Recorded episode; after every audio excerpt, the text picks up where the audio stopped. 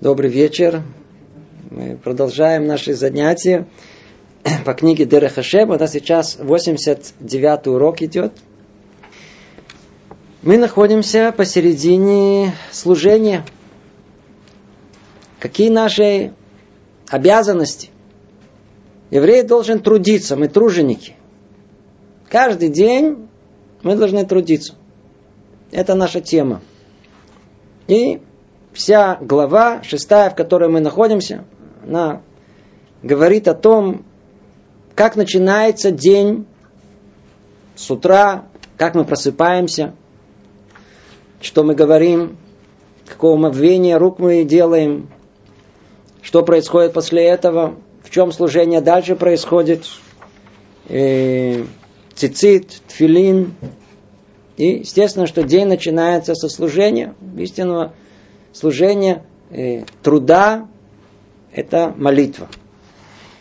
И переходит Рамхаль после этого и начинает объяснять подробно, из чего молитва состоит. Указывает на четыре части. Первая часть это курбанот, жертвоприношения. После этого мы говорили о псуке де зимра, о восхвалениях. После этого есть, и э, после этого идет э, благословение криатшма и само криатшма. И четвертая сама молитва. Так мы с вами разобрали. После этого, это было на прошлом занятии, и Рамхаль раскрыл нам э, невероятную глубину, на основе какой структуры построена молитва. То есть та молитва Шманайср, которую мы с вами молимся, произносим каждый день, она соответствует точной структуре мира. Она не просто так. Она основана на тех трех основах, на которых весь мир наш держится, как мы сказали, о мерах управления Творца в этом мире, на двух противоположностях и на соединении этого, на добре милосердии с одной стороны, и правосудии и строгости с другой стороны, усредненной, совершенному балансу этих двух сил. Вот эта триада соответствует нашим праотцам, которые, в принципе, раскрыли каждый из этих проявление Творца в этом мире. Они не только их раскрыли, они и достигли их в своем труде. Поэтому как бы имя Бога на них и написано. И согласно вот этим трем нашим праотцам, согласно этим трем сил и основе нашей, объясняет Рамхаль, как все в мире, в принципе, откуда это все исходит, объясняет он, из четырехбуквенного э, имени, имя Творца, когда первые три, это они соответствуют как раз именно этим трем силам, трем э, праотцам. И четвертое, это та, которая непосредственно уже принимает это, это уже цель, это для чего надо было начать весь этот процесс. И так построено все в мире, и так построена молитва. Начинается тремя благословениями, мы знаем, то есть тремя, молитва начинается 18 тремя э, восхвалениями, они соответствуют Аврааму, Ицхаку и Якову. Посередине есть изначально 12 благословений. 12 это тоже э, 4 раза по 3. Они тоже состоят из триад. И заканчиваются э, тремя благодарностями. Снова, согласно Аврааму, Исааку и Якову. То есть та молитва, которой мы молимся, она даже сказать, что она продумана, по-видимому, не соответствует э, истине. Она просто одета на понимание структуры мира духовного, как духовный мир устроен, так и молитва устроена. И то, что нам раскрывает тут Рамхаль, это маленькая толика того, что есть. На эту тему есть огромное количество э, изысканий наших мудрецов. Давайте перейдем теперь к следующему параграфу. Мы сейчас в параграфе 12.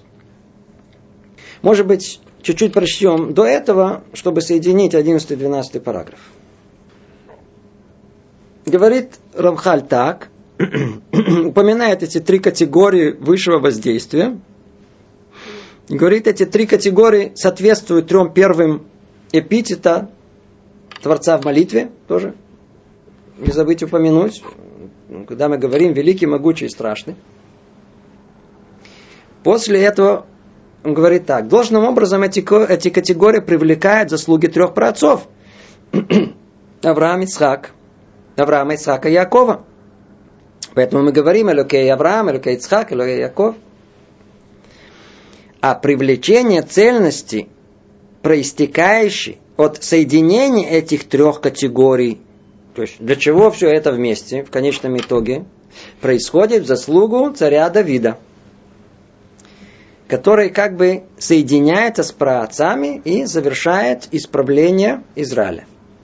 Как четырехбуквенное полное имя Творца.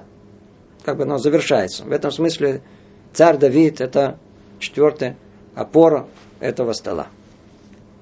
И, соответственно, этим трем категориям установлены три первых благословения. То, что мы сказали, согласно этих трех категорий. И первые три благословения в молитве Шманайсры – и ими привлекается воздействие в общем плане. Это первые три брахи. Вслед за этим 13 промежуточными благословениями. То есть эти 13 э, имеется в виду 12 и дополнительно, которые э, в более позднем периоде ставили наши мудрецы, это, это просьба о тех, которые выдают еврейских народ. То есть э, по-русски как их называют? Мальчины. Мальчины. Э, пред, предателей, доносчиков, доносчиков. По-видимому, была очень нехорошая ситуация тогда, и с тех пор, как вставили, так оно и осталось за наших дней, хотя есть мнение, что эта браха, она была и раньше. То есть, хотя мы говорим 18, то есть посередине 12 брахот, на самом деле их 13. Э, Говорит Рамхаль, вслед за этим 13 промежуточными благословениями это воздействие привлекается в частности по мере необходимости. Тремя последними благословениями это воздействие усиливается и занимает свое место в э, получателях посредством благословения, которое мы выражаем за него. То есть то же самое усиливается еще и тремя последними благословениями. Итак, подводит итог и говорит, таково исправляющее действие молитвы в общих чертах. Действительно, это только в самых-самых общих чертах, это общая структура, хотя бы намек, о чем речь идет. Теперь продолжает Рамхали говорит в 12 параграфе. Мы описали порядок молитвы в будние дни. И действительно, все, что мы говорили, это молитва обыкновенная в будние дни. А молитва в дни праздничные какова? Давайте снова посмотрим на ее структуру структура молитвы праздничная чем отличается от обыкновенной? Вот эти 13 просьб, которые находятся посередине между восхвалением и благодарностью, они исчезают, нету их. Хотя и должны были, по идее, бы быть. И вместо них есть всего лишь одна единственная браха. И каждый раз эта браха имеет другой нусах, она имеет другое содержание, в зависимости от того, Какое событие происходит? Вечером в субботу одно, утром другое, днем третье. В празднике похоже, только меняется определенная часть, та, которая соответствует непосредственному празднику. Сукот, э, Песах, Шавот, Сукот. Дополнение есть в Роша Шана в Йом-Кипур. Итак, говорит Рамхаль, мы описали порядок молитвы в будние дни, но в святые дни Творец не стал утруждать человека более, чем семью благословениями.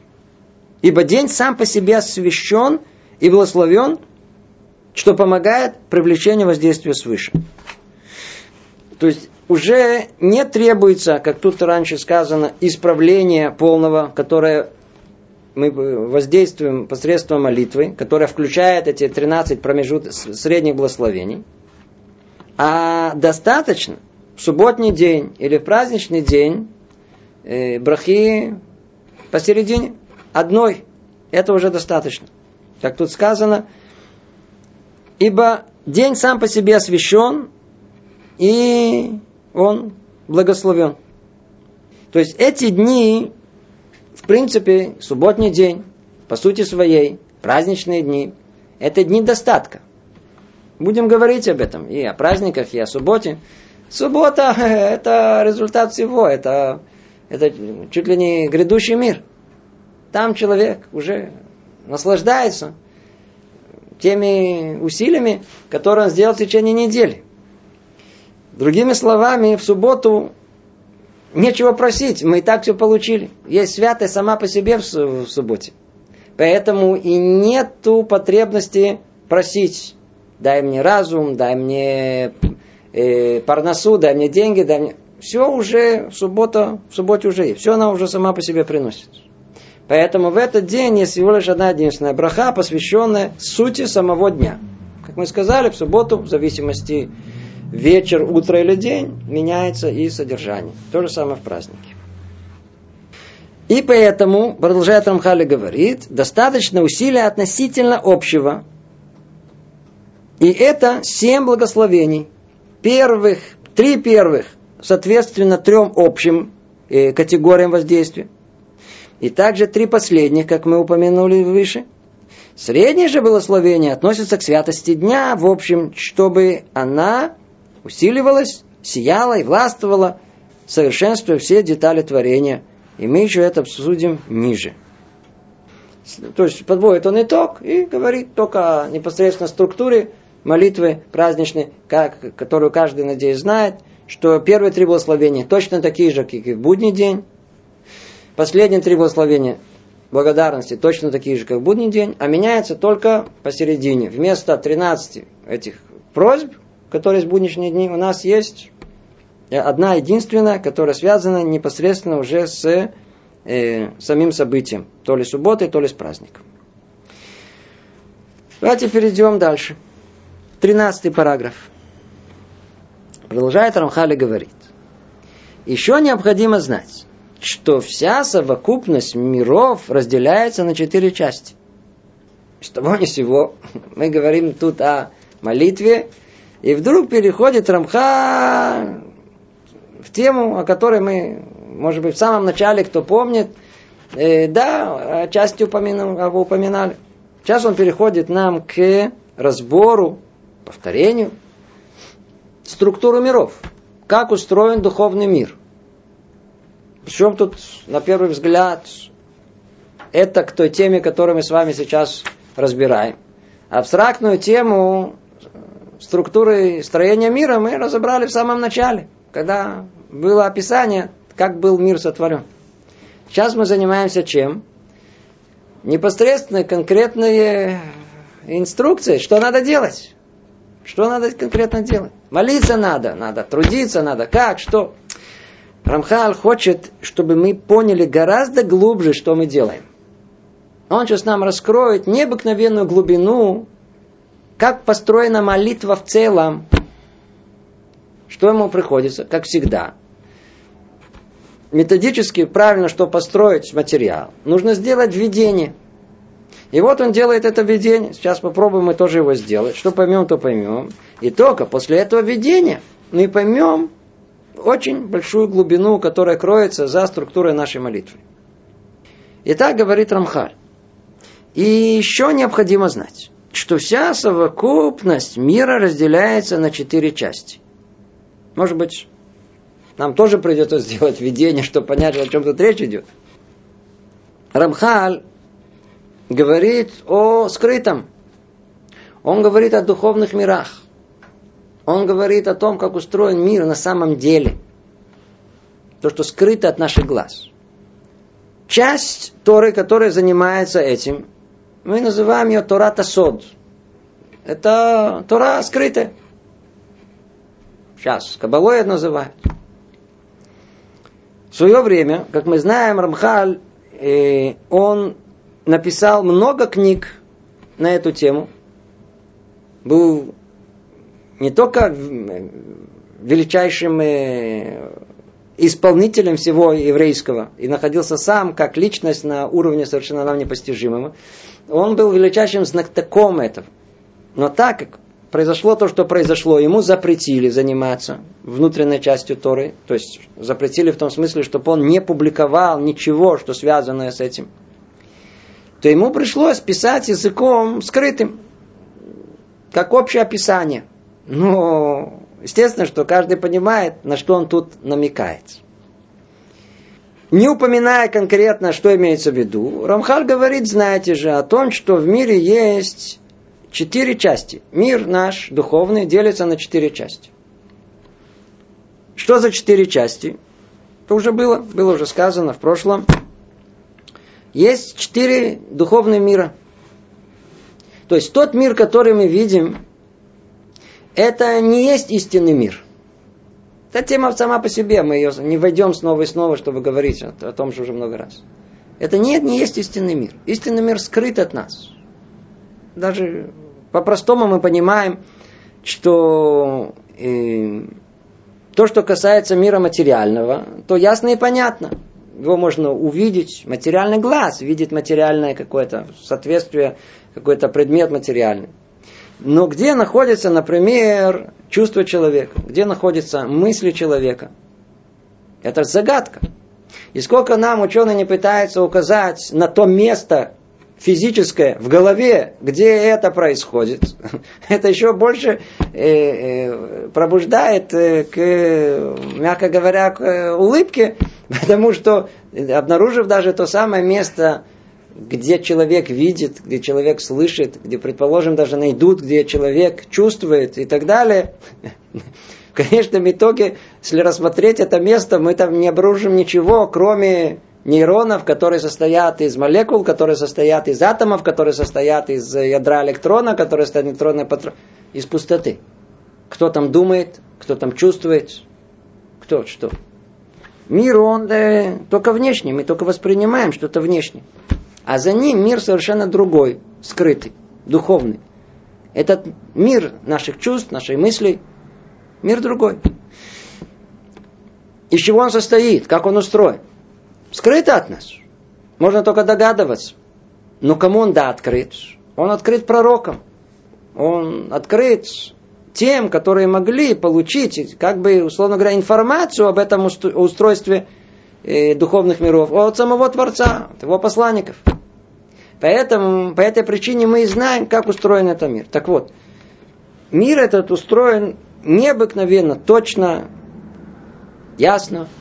И Рамхаль был величайшим знатоком понимания, как этот мир устроен. И вот он только говорит нам самые общие мысли, самые такие, самые-самые-самые общие, которые есть о устройстве мира. И говорит, знаете же, что духовный мир, тот самый, который скрыт от наших глаз, он состоит из четырех частей.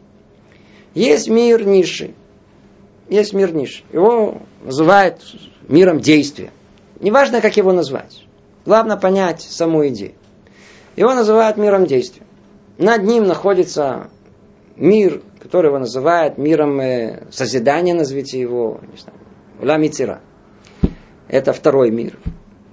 Третий мир над ним, это мир сотворения, можно вот так назвать.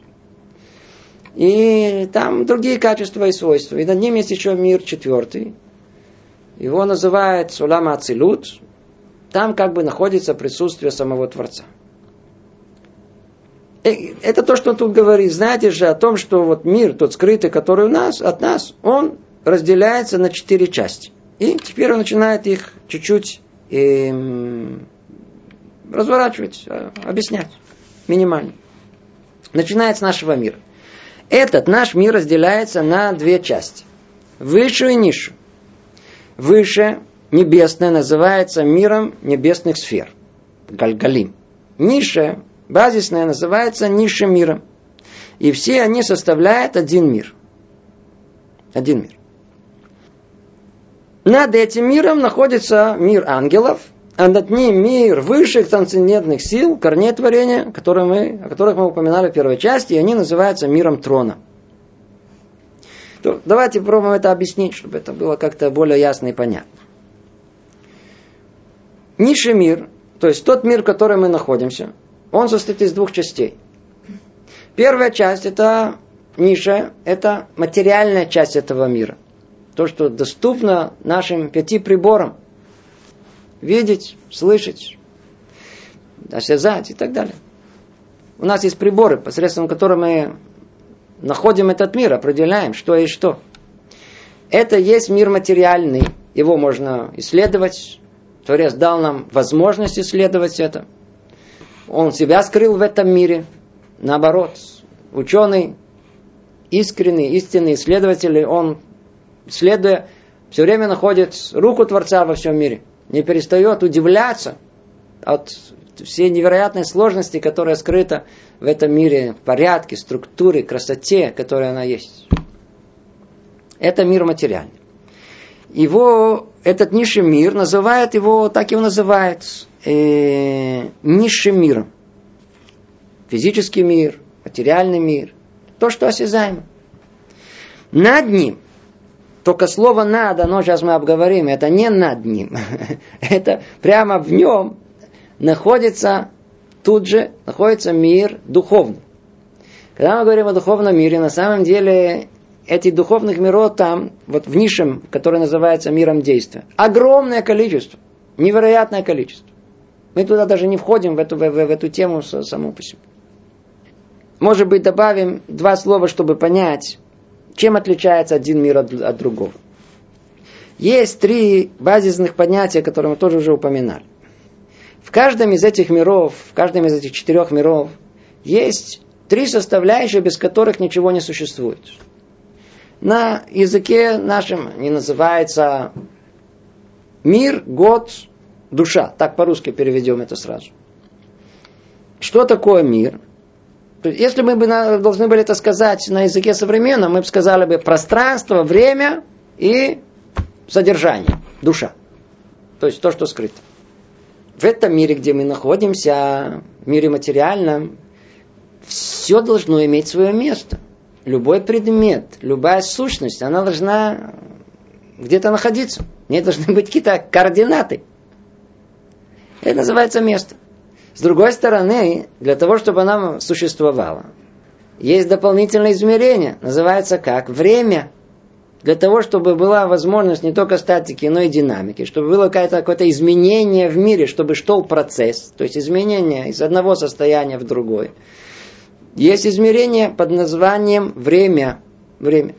Теперь, пространство и время для чего существует? Для того, чтобы оно содержало какую-то суть духовную, для которой они и существуют. Поэтому в мире, во всем мире – и есть всегда, всегда и пространство, есть время, и та суть, для которого это существует и пространство, и время, эту суть называют, условно говоря, душой. То есть самая э, квинтэссенция духовная, э, которая придает смысл и пространству, и времени. В нашем пространстве, в, в, в, извиняюсь, в, в нашем мире, материальном мире, нам очень ясно и понятно, что это такое. Да? Физика, все, есть пространство, есть время – ну, то, что скрыто, скрыто это душа, но, по крайней мере, два, две составляющие, они ясны. Если мы поднимемся на этаж выше, на э, мир над ним, то там же существуют точно такие же понятия, только они получают совершенно другое выражение. А пространство, в понимании пространства, как тут, оно уже не существует в мире над ним. Мир над ним, он более он не то что более, он абсолютно духовен по сравнению с низшим. Абсолютно духовен. Как 0 и 1 практически. И там тоже есть понятие пространства. Но какое? Абстрактное. Совершенно абстрактное. И оно больше подобно на, на условно говоря, кто помнит э, курсы алгебры, есть кольца, есть поля, кто помнит. То есть, когда собираются некие подобные единицы по какой-то э, категории подобия в, в одну группу. Э, есть, которые заселяют это место густо, а есть, которые пусто. Целое, кто, кто учит, знает, это, это целая огромная тема. То есть есть некое абстрактное подобие месту. Точно так же есть абстрактное подобие и времени. То есть в мире, на, то, и когда мы говорим, это очень интересная тема сама по себе. В принципе, времени нету в мире над нами. Но только какого времени нету? В земном понимании. Там как бы время остановилось. Но откуда же тогда берется время в нашем мире? С мира более высокого.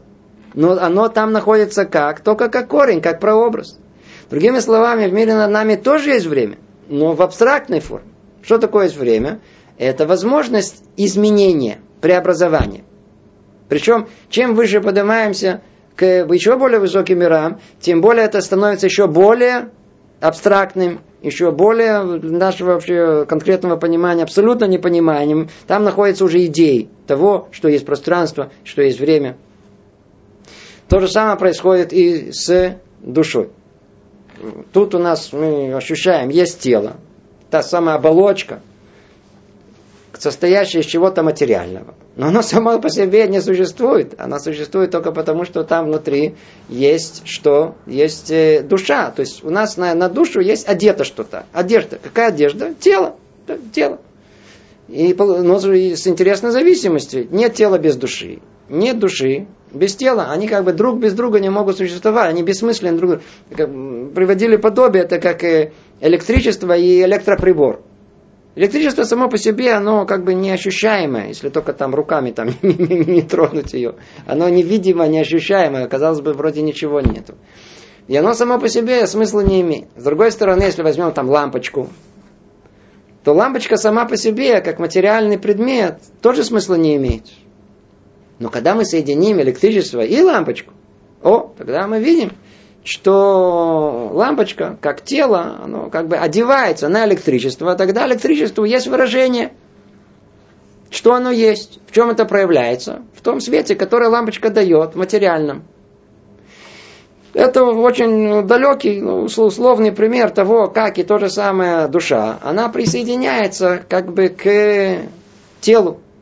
Когда она присоединяется к глазу, то мы видим, присоединяется к ушам, мы слышим. И так далее. Каждому из органов, которые есть, согласно функционированию которого они есть, это типа электричества присоединяется не к лампочке, а присоединяется к холодильнику, дает холод, присоединяется к печке, то же самое электричество. Что дает? Дает э, э, уже тепло. К вентилятору вертится. Воздух гонит. Все миры есть четыре мира, каждый из них отличается. И сейчас Рамхаль пытается нам только обрисовать самую общую картину, которая есть. Он начинает с мира низшего и говорит, знаете, о том, что есть э, мир низший, и он делится на две части, на высшую и низшую. Низшая – это наш физический материальный мир, и над ним находится часть э, духовная, ее называют миром небесных сфер, Галгалим. Не имеется в виду небесных сфер, как все понимают в простом понимании, что речь идет о звездах, о планетах и так далее. Это тоже мир материальный. Но, тем не менее, почему он так называется? Потому что вот эти понятия, звезды и даже планеты, в понимании нашей Торы это понятия, э, которые э, прячут за собой и духовность. Звезды это не просто звезды. Связь между духовным и материальным в этом мире, она через эти звезды. Звезды это вещь очень-очень самая одна из загадочных и непонятных, что есть в мире. Точки зрения еврейской, это, это, они это называется гальгалим. Это, условно говоря, есть небесные сферы. Но не имеется в виду э, астрономические. Хотя и есть некое астрономическое соответствие этому. А то, что кроется за ним, та духовная сущность, которая их порождает. Это то, что есть в мире под названием мир действия. Мир действия – это тот мир, где непосредственно мы в состоянии что-то творить, делать, делать. То, что человек делает. Делает мецвод, делает оверот, не дай Бог том же мире есть духовная надстройка, необыкновенно сложная, которая, которую тяжело нам представить. То есть вся духовная сущность наша находится только в этом мире. Минимально, минимально, которая есть, она у всех людей. Неважно как, находится в этом мире действия. Продолжает Рамхали говорить, над этим миром находится мир ангелов. Что за мир ангелов?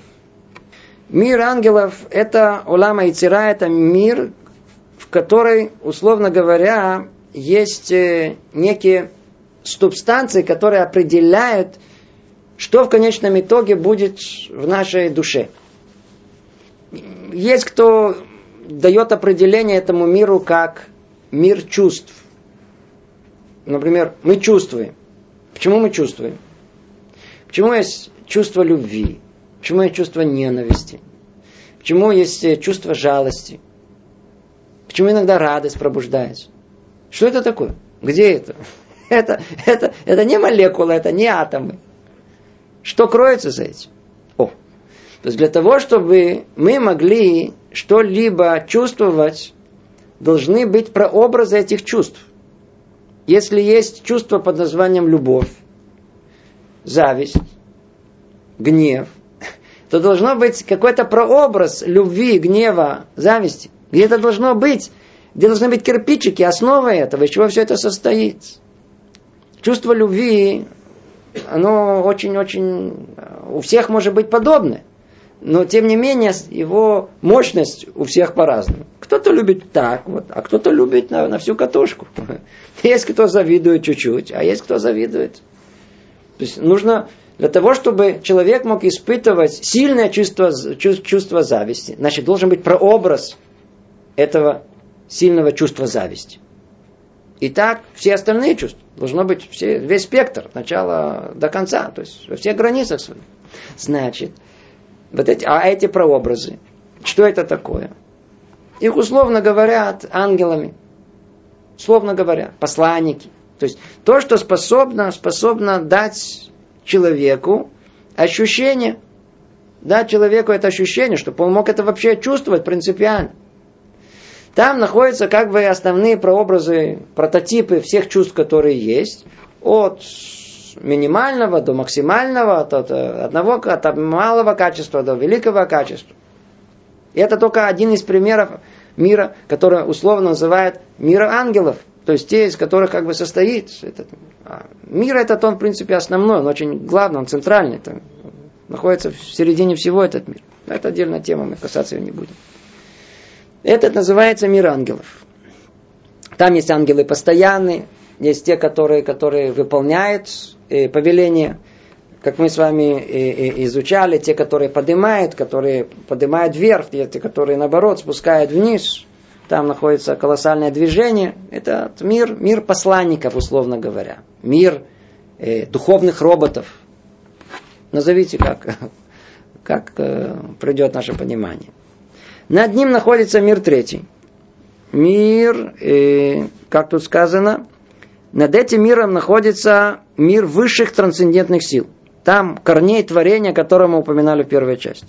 И он называется миром трона. Называется Улам Абрия. Это мир трона. Что там находится? Там находится как бы э, самая духовная часть. Это мир идей. Это мир сил, который есть в этом мире. Можно сказать, там находится математика. Где находится математика? Откуда появилась математика? Почему все, почему э, э, э, вся природа, она может быть описана математическим уравнением? Это же ведь одно из самых основных загадок, которые есть. Любой ученый, самый великий, который есть, если они чему-то удивляются, то удивляются именно тому, что каким образом природа способна вообще быть подвержена описанию математическими формулами. Как это может быть? И это работает невероятно. Очень точно. Как же это может быть? Почему она повинуется этим формулам? Значит, где эти формулы находятся? Они где-то должны находиться в том самом абстрактном виде, которые породят все эти физические законы, которые непосредственно мы тут можем измерить и прийти к выводу, что они существуют. Где они находятся? Они где-то находятся в мире высшем каком? Это улама называется мир э, корней, мир сил, мир мыслей. Мир мыслей. В принципе, человек также устроен. То есть мы сейчас перечислили с вами три мира, верно? Три мира. Есть низший мир действия, над ним мир, условно говоря, ангелов эмоций, над ним мир э, сил, мир корней творений, мир трона. Смотрите, как это точно соответствует тому, что есть и в человеке. Мы всегда говорим о трех этажах, которые, из которых человек состоит. У него есть часть материальная, часть душевная и часть интеллектуальная, мысли. В принципе, так человек устроен. Это очень-очень интересно. Но смотрите, вот как человек устроен. Есть низшая часть. Желудок, кишки, все тут переваривается, еда переваривается, тут находятся э, почки. Э, мягко говоря, если это откроют, это даже не пахнет хорошо. Совсем нехорошо. Такое грубое. Это мир действия. Соответствует этому э, э, печень. То есть как, как пример того, как это перерабатывается, это грубое в что-то более тонкое. Ну, оставим этот мир ниши, поднимаемся выше. Это уже мир, где находится более тонкая материя. Что тут находится? Тут находятся два основных э, э, составляющих, два основных органа человека. Сердце и легкие. Ну, тут уже пахнет, ну, уже хорошо, тут, тут уже материя такая более утонченная какая-то. Есть тут воздух ощущается, э, есть тут э, кровь. Но все это еще ощутимо. Это какие-то, можно назвать какие-то чувства, которые уже не пахнут. А над этим есть голова. Смотрите, как у нас все интересно устроено. От низа такого, такого грубого перерабатывается тут что-то. Поднимаемся сюда, а тут уже все, тут уже и кровь идет, тут уже что-то такое по-другому все работает.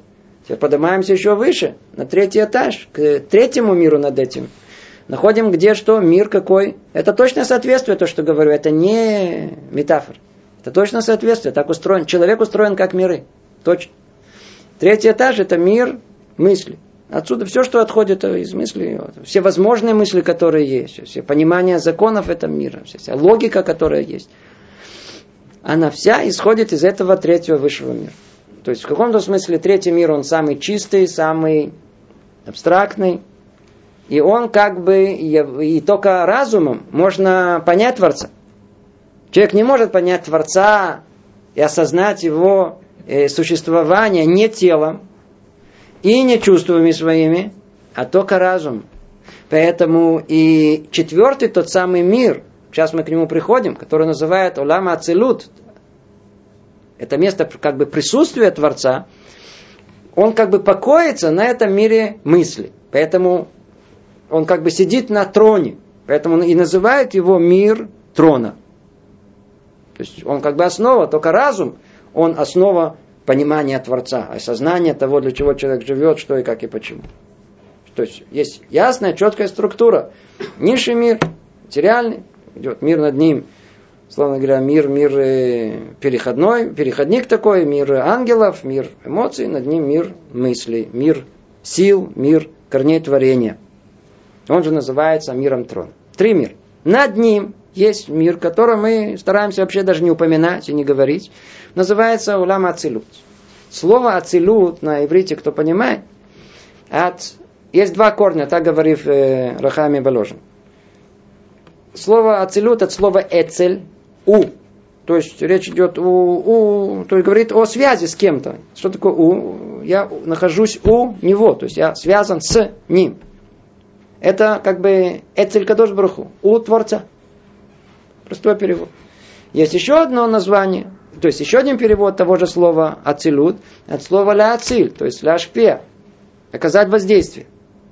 Все, что есть в мире, оно исходит из этого самого высшего четвертого мира, там, где как бы находится присутствие Творца. Там как бы находится присутствие самого Творца.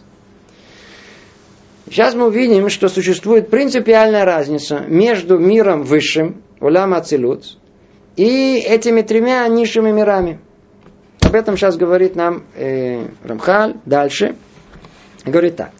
На еще более высоком уровне мы можем говорить о совокупности воздействия Всевышнего, раскрытии его света, из которого проистекает все бытие, от которого оно зависит, как мы упоминали.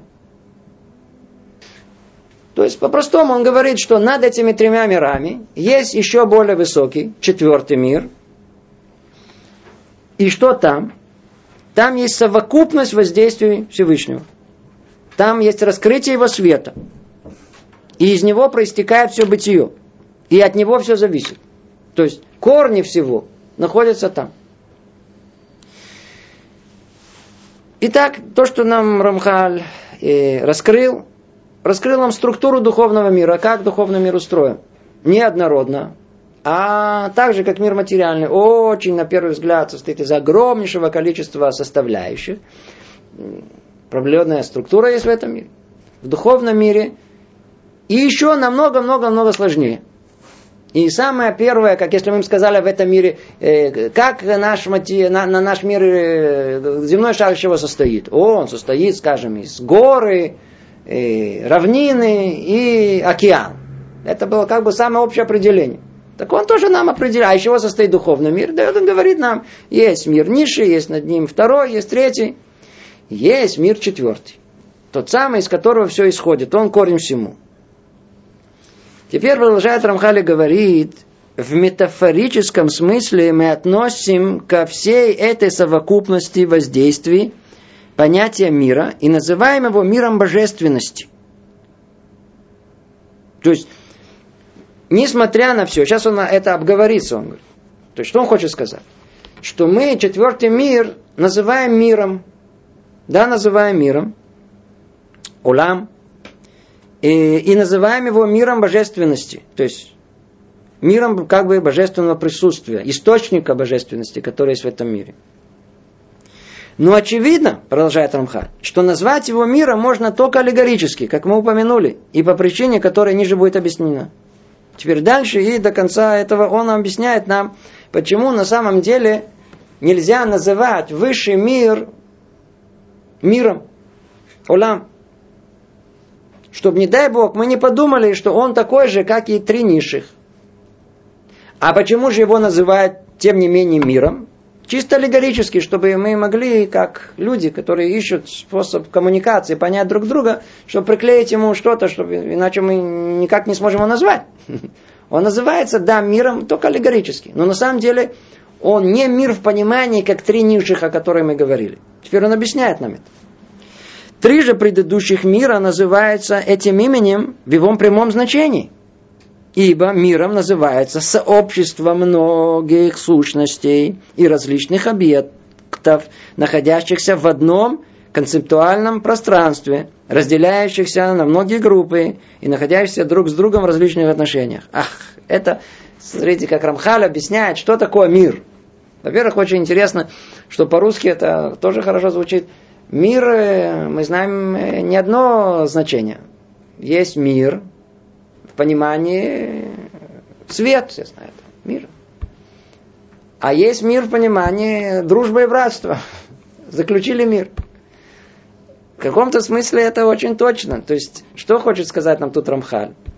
Что низшие миры, три низших мира, первый, второй, третий, о котором мы говорили, они миры в простом понимании этого слова. Почему? Там есть огромное количество составляющих. Там есть отдельные объекты, которые заполняют эти миры.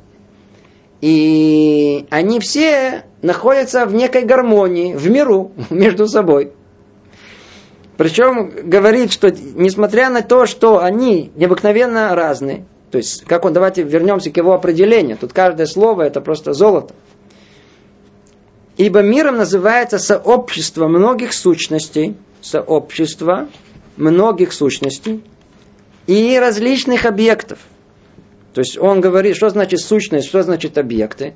То есть то, что составляет суть, и то, что содержает, составляет внешнюю форму, то есть форма и содержание. Есть сразу указывает на нам о том, что у всего в этом мире, как миром низшим и высшим, есть и содержание, и форма. То есть то, что скрыто от нас, и то, что открыто и их огромное количество, то есть сообщество этого, теперь, они, все они находятся в одном концептуальном пространстве. То есть они все находятся в неком соответствии. То есть, как мы сказали, есть то, что соотносится с миром низшим, не может находиться в мире более высоком. Прообразы ангелы, они такие, какие есть в мире сотворения, мире, мире, мире, мире Алама и Цира. Это, это их мир, это их одна концепция. Мир идей – это другая концепция. Их нельзя поменять.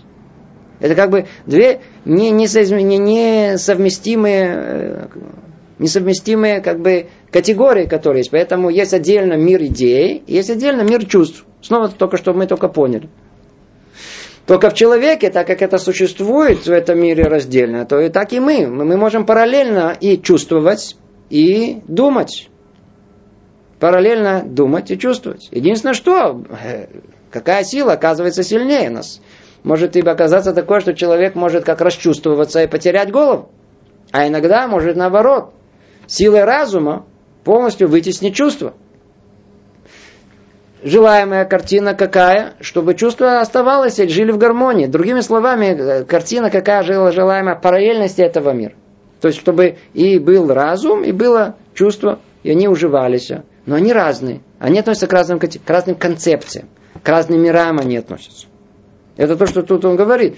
Они и находящиеся, то есть мир, как он определяет? Каждый из этих трех миров. Снова. Что там э, есть сообщество многих сущностей и различных объектов, находящихся в одном концептуальном пространстве. Каждый из этих трех миров.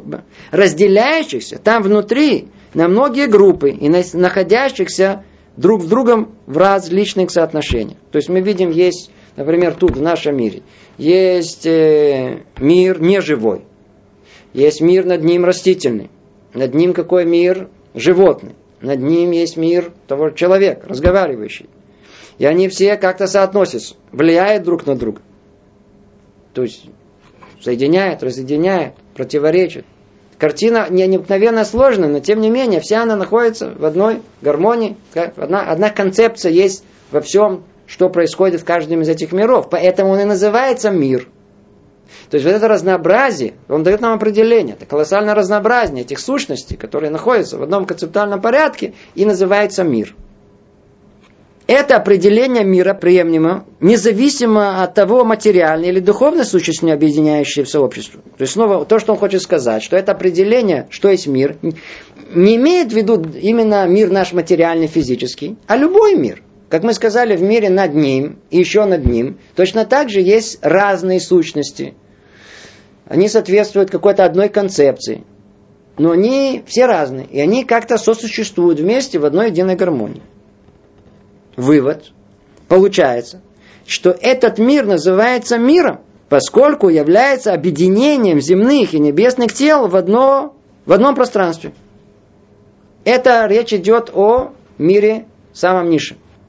Мир ангелов тоже мир, ибо он сообщество многих ангелов в одном концептуальном пространстве, к которому он относится. И мир трона тоже мир отдельный, так как он собрание многих сил в одном пространстве, к которому они относятся. Снова повторим это. Каждый из трех этих миров определение является мирами. Мирами, состоящих из совершенно разных сущностей, с разных э, форм, разных содержаний, которые объединены в одну концепцию. Каждый свое. Раз, два, три. Но воздействие Всевышнего, сейчас только переходим к четвертому миру. Но воздействие Всевышнего вообще не могут быть определены, как многие сущности и различные объекты. Они есть категории, виды раскрытия его света. Их суть только в том, что Всевышний раскрывает себя созданием и воздействует на них, соответственно, их различных аспектов. Однако мы можем различить в этих воздействиях разделение, порядок, иерархию, соответственно тому, что подобает получателям этих воздействий, в которых коренятся все разделения, порядки, иерархии во всем существующем, как мы упоминали. Поэтому мы называем всю эту совокупность божественных воздействий в мире там высоком четвертом миром и считаем его находящимся выше трех предыдущих миров, поскольку их иерархия именно такова. Ведь творение в целом образует такую иерархию. Материальные объекты зависят от ангелов, ангелы от того, что выше их трона, его уровня, от трона, от воздействия Всевышнего, раскрытия его света, истинного источника всего. То есть мы только прошли это до конца, но мы сейчас это разберем. Что имеется в виду? Что высший мир, четвертый, Улама Ацилут, он не подобен по сути своей совершенно трем нижним мирам. Он условно называется только мир. А на самом деле там находится как бы, как бы там находится присутствие своего самого Творца. То есть это снова это присутствие своего Творца, который желает воздать добро. То есть то самое, которое желает воздать добро и сотворить творение. Так вот там, в этом мире, сущность этого мира, принципиальное отличие того мира высшего от всех остальных миров, что там все находится в простоте, в простом состоянии. кто помнит наши самые первые занятия? С чего вообще все, на все начиналось? Рамхаль в самом начале дает самое общее определение. И когда мы говорили об этом, то Рамхаль тут дает шесть фундаментальных принципов понимания сущности Творца. И как бы основная, из которой все исходит, это полнота и простота. Что такое простота? В нашем мире, где мы живем, нет понятия такого. У нас не с чем сравнить. Простота в каком-то смысле, может быть, очень отдаленная, это полная, абсолютная однородность. Нету разделения на множество. Нету это и это. А все едино. Не многочисленно, не разделено на составляющие, не, не, не, нету никакого расщепления. Все существует в одном единстве. Улам Ацилут, мир, о котором мы говорили, высший мир, это мир, где присутствие Творца находится в простом состоянии. Не разделен. Единство есть во всем. Там это, суть его это единство. Целостность. Целостность. Там нет расщепления. Это то, что он говорит. Давайте теперь снова прочтем. Но воздействия Всевышнего вообще не могут быть определены как многие сущности или различные объекты. То есть они не могут быть определены как многие сущности или и различные объекты. Они просты. Они из категории виды раскрытия его света. И их суть только в том, что Всевышний раскрывает себя созданием и воздействует на них, соответственно, их различных аспектов. Это очень непростая мысль тут. Надо ее понять. То, что исходит из Творца, как бы из этого мира, из присутствия Творца в том мире, это его свойство, это часть его. Условно говоря, на что это подобно. Вот есть художник. Талант его художественный талант, и он сам, это в принципе одно единое целое. Можно отделить талант его от, его, от него самого? Вовсе нет. Он проявляет свою суть, свое я в этом мире своим талантом. Он рисует. Это неразделимое. А если он нарисует картину, то сама картина, само произведение искусства, и он сам, это уже вещь уже разделимая. Это уже не то же самое. Можно его отделить, можно его продать вообще куда-то, отправить в другое место. И сам талант художника, и его произведение искусства, оно уже не связано никак. Типа подобие этого, как бы, как мы говорили, талант и сам человек, одно единое целое, так и проявление Творца в этом мире. Это и есть сам Творец. Это есть то, те 10 э, проявлений, как бы, качеств, которыми Творец как бы сотворил и управляет этим миром. Они как бы исходят оттуда в одном единстве своем, в одной полноте. Несмотря на то, что мы слышим слово 10, нам кажется, что уже есть в этом какой-то рибуй, какая-то множественность. На самом деле они там находятся в простом состоянии. Хотя должен заметить, что то, что я говорю, надо обговорить, и все гораздо, гораздо, гораздо сложнее, чем мы тут рассказываем. Ему даже не постижим. Но в нашем понимании достаточно понять, и очень важно понять, что и это связано вообще с, с очень глубоким пониманием, что такое, что такое лакут, что такое э, понимание божественности, что в том мире божественности все находится в простом состоянии. Там как бы корни всего. Но находится в простом состоянии. И это, это основное отличие, которое есть. Может быть, еще одно сравнение. Вот есть солнце и есть солнечные лучи. Мы с вами что воспринимаем? Солнце? Вовсе нет. Есть солнце, но мы на самом деле что воспринимаем? Мы воспринимаем солнечные лучи. Солнечные лучи это то, что мы способны воспринять, но мы не воспринимаем само солнце. Где оно? Оно где-то там. Так и, в принципе, все, все это расщепленное, которое исходит из него, где оно находится? Оно находится в в этих нижних трех мирах. А где само присутствие, источник всего, как бы в своем единстве? Где-то там. Там наверху. Продолжает Рамхали об этом и говорит, что э, их суть только в том, в том месте высоком, что Всевышний раскрывает себя созданием, воздействует на них, соответственно, их различным аспектам. Это то, как он проявляет себя в этом мире. Мир, мир э, проявления только качества Творца в этом мире. Однако мы можем различить в этих воздействиях разделение, порядок, иерархия, соответственно тому, что подобает получателям этих воздействий, в которых Коренятся все разделения, порядки, иерархии во всем существующем, как мы упомянули. То есть, что говорит Рамха? Ну, наш там мир, мы же видим, что он расщеплен, он разделен, он состоит из огромного количества категорий, сущностей и объектов. Откуда же они все исходят? Откуда эта множественность, которая появилась? Он говорит, она происходит, несмотря на то, что мир, это одно из самых невероятных вещей для понимания человеческого разума. Несмотря на то, что э, сама сущность Творца в мире, в самом высоком, она простая, тем не менее, там уже находятся корни в простом состоянии всех порождений и множественности, которые впоследствии оно будет и проявится в, во всем мире. Продолжает Рахалин говорит, поэтому мы называем всю эту совокупность этих божественных воздействий миром. То есть, тем не менее, вот это и причина, почему, тем не менее, даже в аллегорической форме, тем не менее, называем миром, и считаем его находящимся выше трех э, предшествующих миров, поскольку их иерархия именно такова. То есть, другими словами, все, что нам Рамхаль сказал, и мы больше не успеваем, э, что есть в мире четыре составляющие, как бы четыре, четыре части – в духовной, духовности мира. Три ниши, и об этом наш разум может понять и осознать. Один мир действия. Условно говоря, над ним мир эмоций. Снова мы это чувствуем. Над ним мир разума. Тоже мы это можем понять. И соответствует трем принципиально разным, необыкновенно сложным, даже приблизительно для нашего понимания духовных мира. Над ним находится принципиально другой мир – там как бы находится присутствие Творца. Суть его там она находится в, простом состоянии. И нет в нашем понимании ясности этого, но все, что есть в мире, исходит оттуда. Теперь снова спросим, а для чего Рамхаль нам все это рассказал? Ответ для одного единственного, что на следующем занятии с вами увидим удивительную картину, что вся молитва, вся наша, наше служение, труд еврейский, который есть, он точно соответствует структуре духовных миров. И эти знания просто необходимы для того, чтобы понять, как устроена молитва на самом деле. То мы тут остановимся. Всего доброго.